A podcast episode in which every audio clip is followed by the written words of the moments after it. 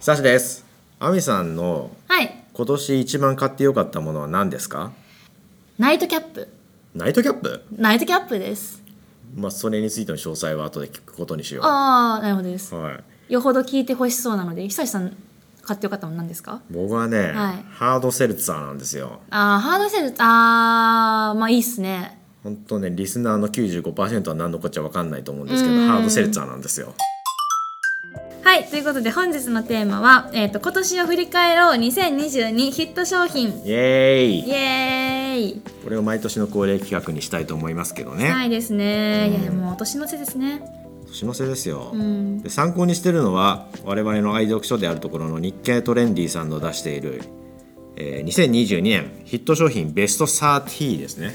さっきの話なんですけどはいハードセルツァーってな何やったんですかなんで買ってよかったんですかハードセルツァーはまずお酒なんですよ、お酒うんうんうんめちゃめちゃライトなお酒、はいはいはいでこれはお酒というよりは炭酸水がベースになっていてそこにアルコールを加えた形になってるなと思ったのねなるつほどまり炭酸水な感じでアルコールが入ってるっていう,、うんうんうんめちゃくちゃライトな口当たりななんですよじゃあ炭酸水が主で、うんアルコールが10そなるほど普通逆っすもんねうしかも別ににその後グダグダになることが全くないからあー酔っ払わないからはいはいその後本を読むこともできるし仕事を続けることもできるレベルうんうんうんのいい気分になれるという意味で、はいはいはいハードセルツはめちゃめちゃおすすめうーんですこれあれじゃないですかリフレーミングじゃないですかリフレーミングされてま すよ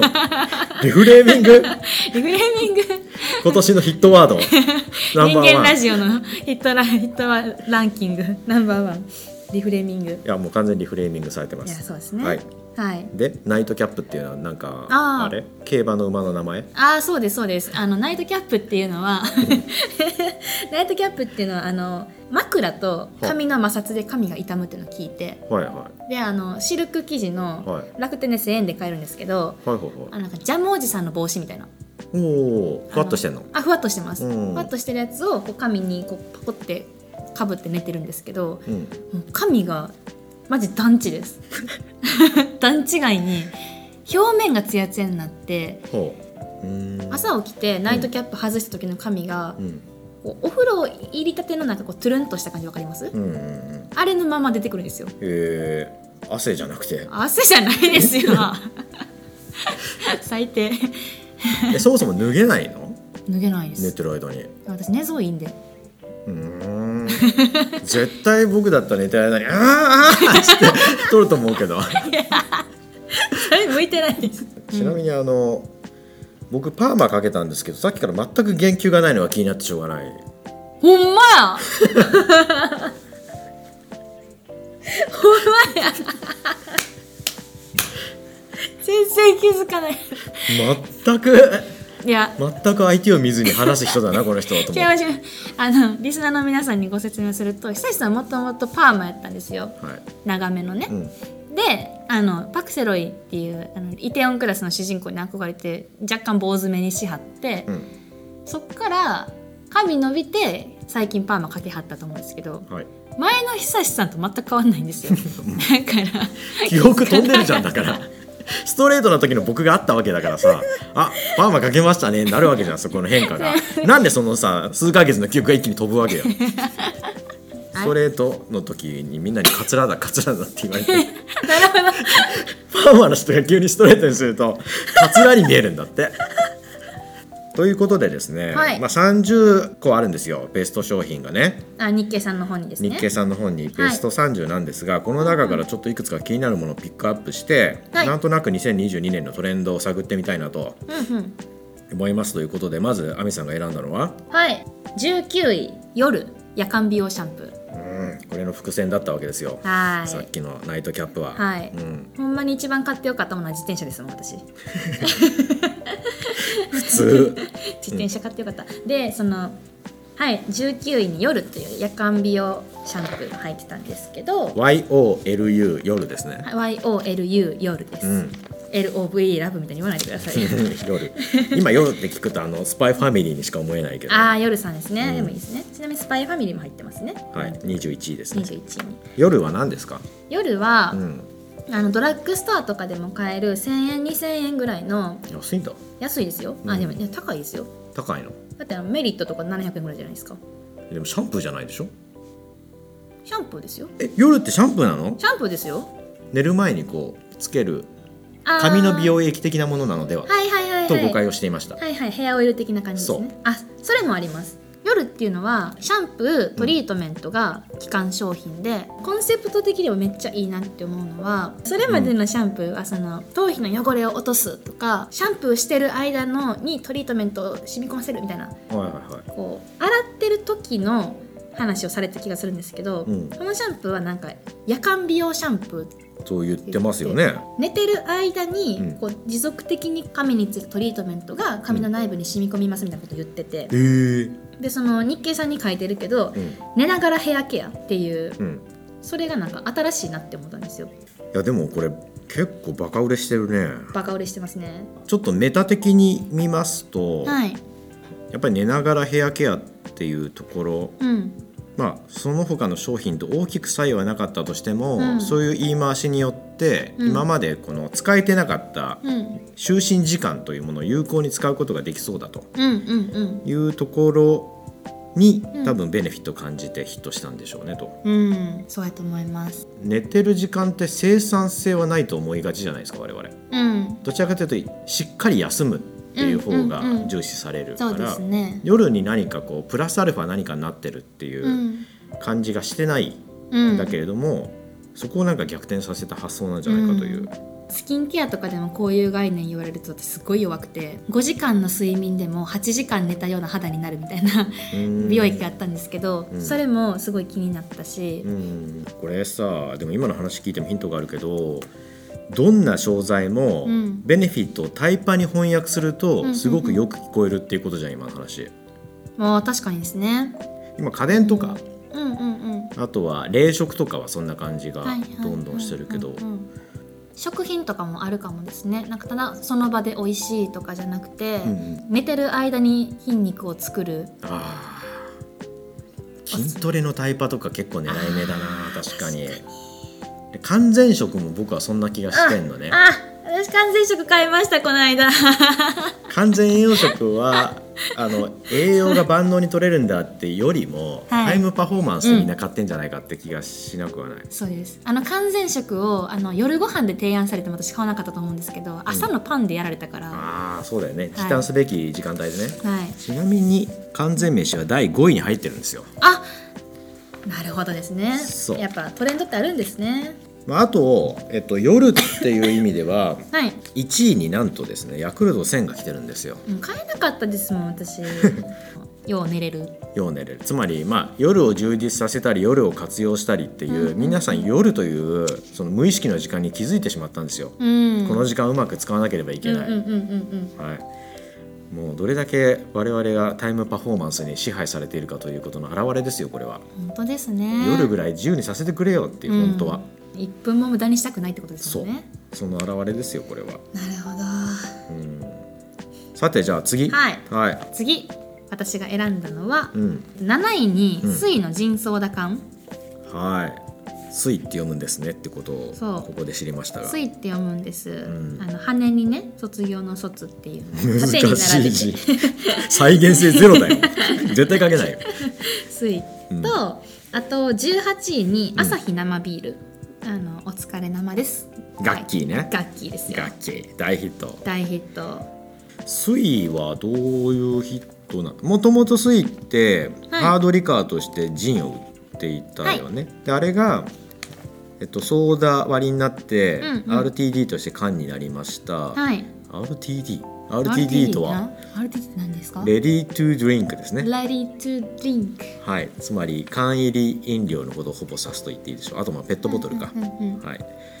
すぐ飲めるってことねうんうんうんうんうん何が良かったんですか 私水大好きなんですよなんか美味しいんですよねもう何も言え てない何も言えてないよこの人私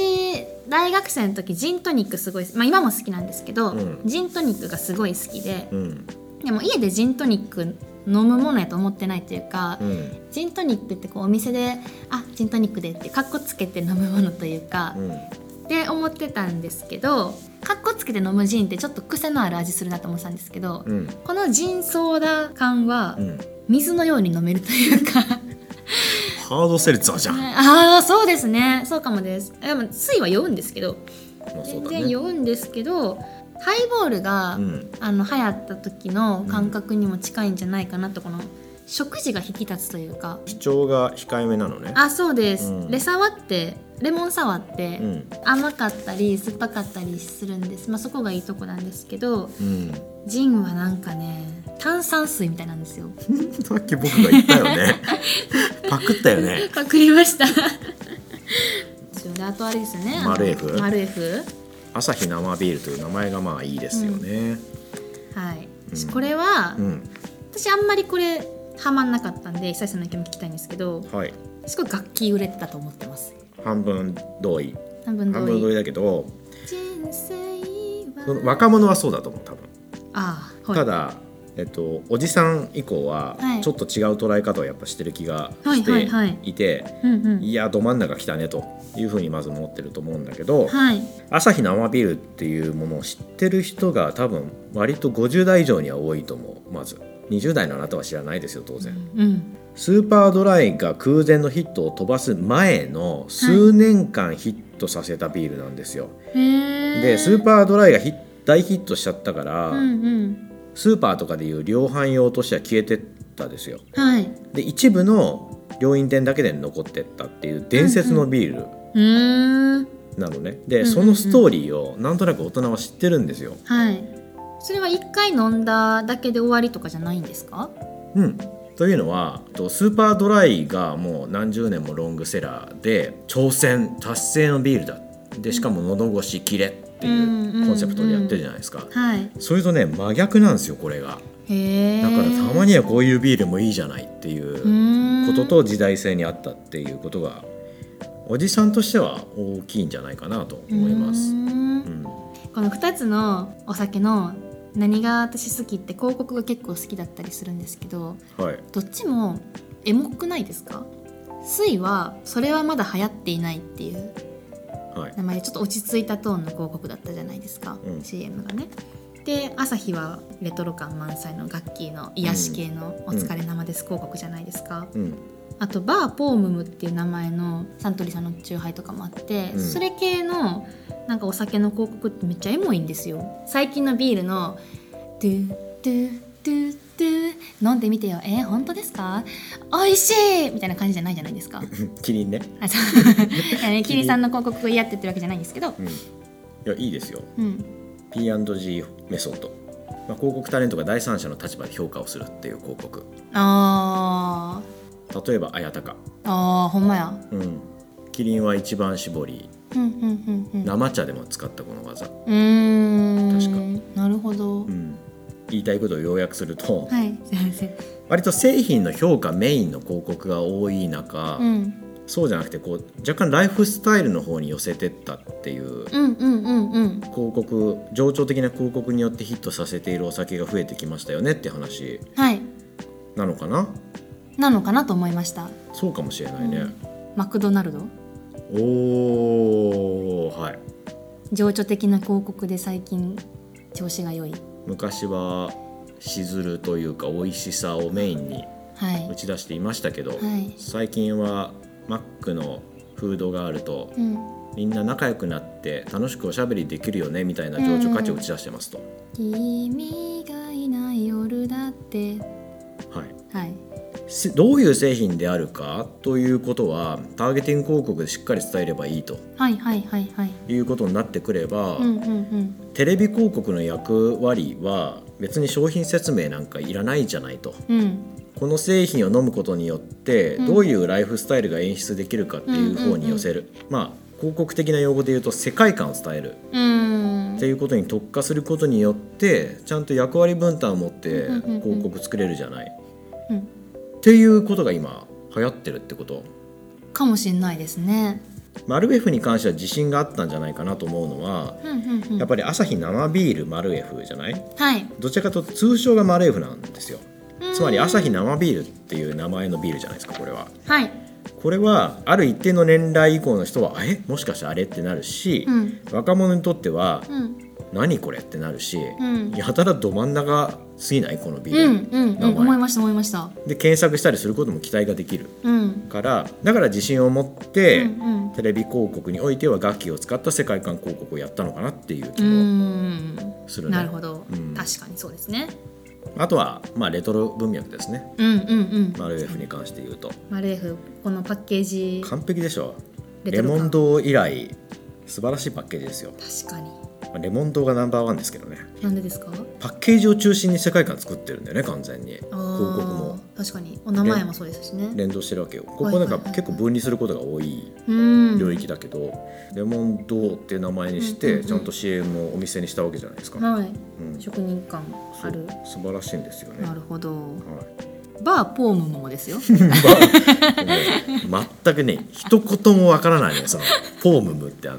ポムポムプリンしかわかんない、 ね、調べてくださいバーポームアルコール選べるじゃんレモン堂じゃんそうなんですあの3パー5パー7パーみたいなうん度数ですよねレモン堂ってすごいねレモンドってすごいですねうんということではい最後気になるものは、は最後気になるものはえっ、とこれは私ですねあ久志さんからのリクはエいスト C インです「シーイン第12位 C インです」はいシーインはどこの国のブランドか知ってますか「シーイン」あもう知らないかも韓国、韓国やと思ってましただよねはいうん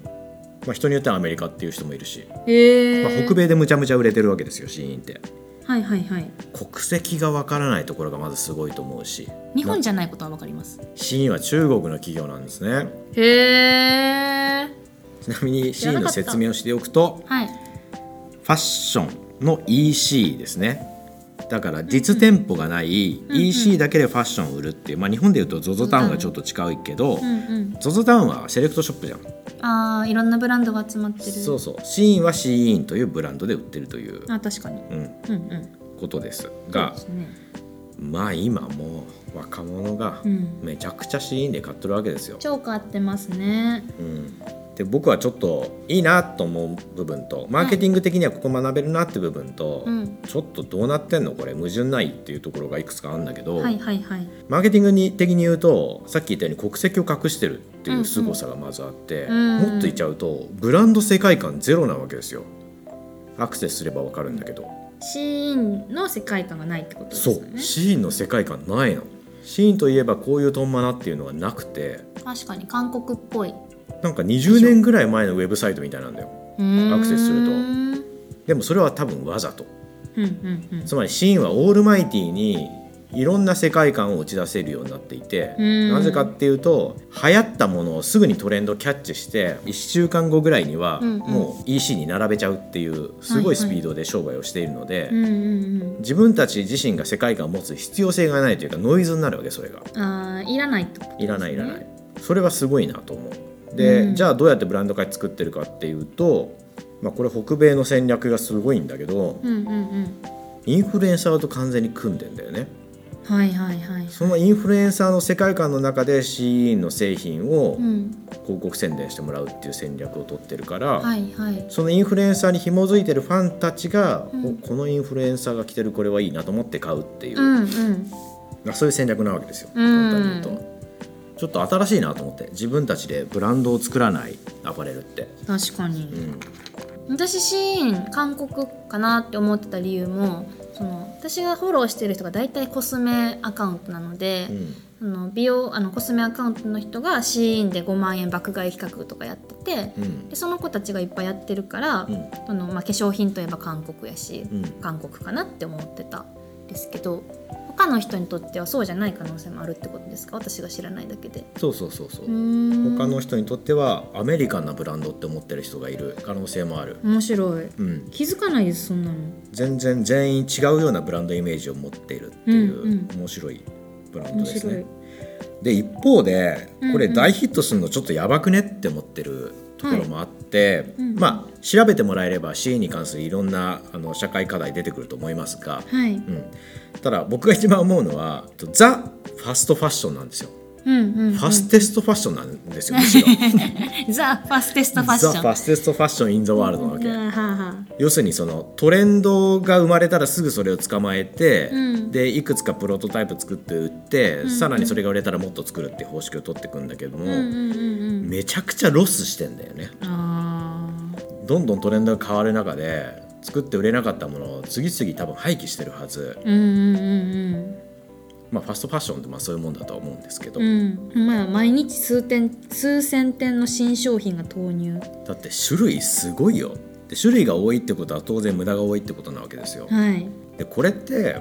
なんか Z 世代がいわゆる環境問題に意識が高いということとうん逆行するわけですよ完全にそうですね僕そこがちょっと謎でうんうん口ではというか意識の中では環境問題大事だと思いつつ、うんでも実際に買うとなるとシーンで買ってしまう心理っていうのがやっぱあるんだなっていううんうんことを思ってあうのん揶揄する意味ではなくはいあの面白いなと思ったあー CE の存在は。そうですね、環境問題だけならいいですけどねいいですけどねっていうのもあれですけど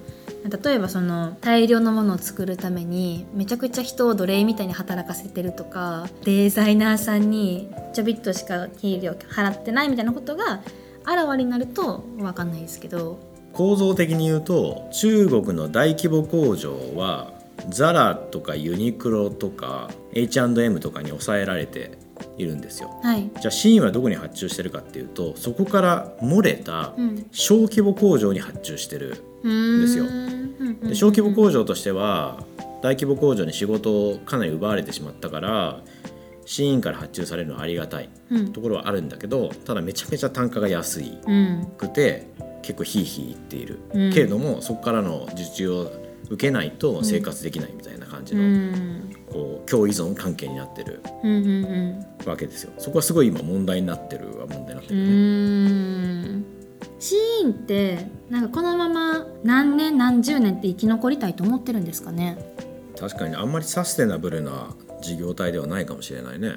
どこかで改善はしてきそうな気はするけど、うんうんうんビジネスモデル上やっぱり小規模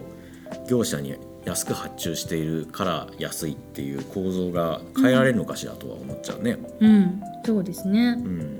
あとシーンの商品なんか結構不良品多いって聞いたことありますうん外れが多い、あそううん、ガチャじゃんガチャですシねーンガチャじゃんシーンガチャです、やだよ 正規のお金払ってんのにまあでも確かにさっき久井さんとディスカッションして初めて不思議やなって思ったのが、そのうんインフルエンサーさんがシーンで5万円爆買いってうん購入品紹介ってやってて、うんあなんかこれは外れでしたねって言って横に置いてるんですよ。キャーキャーガチャじゃん、そうでそれを私は普段思考停止で見てるんで、あうんこれは外れなんやって思いながら見てるんですけど、うん、よくないですよね本当はそういうこと言っちゃう。外れのものを買って捨ててっていうの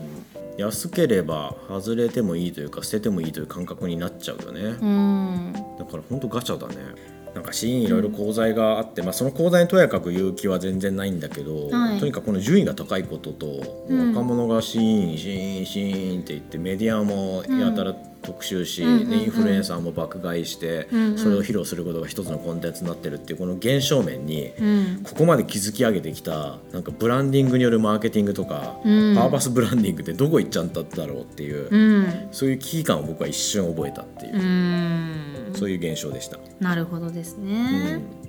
てか大人世代の服あるんですかシーンって普通にありますよあそうなんですねの最近メンズのラインがうーんあって、僕も試しに買っていましたそういう意味ではねどうでした貢献してしまいましたけどそう生地が独特でいいなと思っちゃいました、 伸びると思ってすごく伸びる着やすいもういやー凌駕しましたねそうだ、はい言及し忘れたけどさ、はい今 Now 話題になってるのはシーンでパクリ問題うんだよね、ハイブランドのものとか、はいはいはいあとネット上に落ちてるイラストとかをパクって T シャツにしたりとか、はいはいはいはいしてるんですよ治安が悪いんですね治安めっちゃ悪いのよ、う ーんステューシーっぽいけどよく見たらステューシーじゃねなんかなんかある京都の三条にあのそういうやつありますパチモン T シャツ屋さんはえ あれは外国人に喜ばれるやつでしょ、いはいはい、うん TikTok みたいですね治安悪い TikTok TikTok 治安悪いじゃないですかそのコンテンツの天才とかあーなんか治安悪いけどその本能的に見ちゃう系うんうんくくりで言うと、シーン TikTok は同じとこにいそうあー何今のめっちゃヒントなんだけどマジっ僕すのか中であ治安が悪いっていう表現がすごい秀逸おーありがとうございます TikTok シーン、まあ、たまたまどちらも中国の企業だけどう、んお上品さを感じないっていうところに、うんあこの EC で買う分には自分は気候変動問題なんか全然考えなくてもいいやというあー前提条件が整っちゃうんじゃないそうかもですそうかもです TikTok もそうじゃなはいい、はい、はい、これ見ちゃダメなやつだなんてことは絶対思わないじゃんうんえぐいものを見てしまうわけでしょ、はいそれは TikTok が治安が悪くていいという大前提でいるからでしょ確かにいやおもろいですねなんか荒れてる学校では窓割ってもいいみたいなそういうことですよそうねだそれそれそれですよはあ怖いなんか怖くなってきました治安悪い領域っていうものを組み立ててるんじゃないですかね CE も TikTok もうわだからこそネガティブな報道にも強いうんそれが追い風になったりさえするかもしれない、うん、ここで悪くていいんだよ俺っていうふうに思っちゃう消費者はえー、怖いですねいや新しいマーケティングだなそうですね真似しちゃあかんのやろうけどうんこういうとこにこう下克上されそうな企業いっぱいありますねツイッターもそうなりかけてるのかなあークソリポ送っていいっていうもうルールになってんじゃんうん本当ですねでもインスタグラムだとそうならないでしょやっぱり、はいお上品だよねお上品ですうんうわ面白い今の面白いですね面白いっすね治安悪くていいそのドアをくぐったらもう人をぶん殴ってもいい状態でシーンを買うわけですよ、うん面白いい9点とかもそうかもですね9点目代わりのうんあのパチモンコスメに注意みたいなパチモンに注意って回ってくるんですけど、うんなんかやけにその注意がゆるっとしてるというかうんパチモンあっても仕方ないよね気をつけてねぐらいのうん取り締まりますみたいな感じじゃなくてあもうシーンほどじゃないけどお行儀はあんまり良くないーうんはずうんうん、けど安いから買っちゃうなんか心理的に外れたけど、うん9点だし、うんシーンだし、うんまあいっかみたいしょなうがないよねっていう、うんはい殴り返されちゃったぐらいの、はいはいはい感はじいでああそうかもそうかもですこっちも悪いことしてるし、うん悪いことされても仕方ないよねっていう、すげえすげえ全然文脈違うんだけど、はいドン・キホーテも同じですよ ああほんまやーどこ行った なんで遠く行ったん 興奮しすぎて遠くなりましたはいあれって雑に置けば置くほど売れるんだってうーんでドン・キホーテのマーケッターが言ってました、なるほど、うん、でポップもさ手書きのはいはいはいちょっと汚い感じで置く、うんうと売れるのやっぱり、ーんそうか気づいてしまったよやっちまいましたね気づいてしまったよいやーこれ聞いた人はすごいなんか今目から鱗が出てるでしょうね目から鱗が落ちるじゃないです か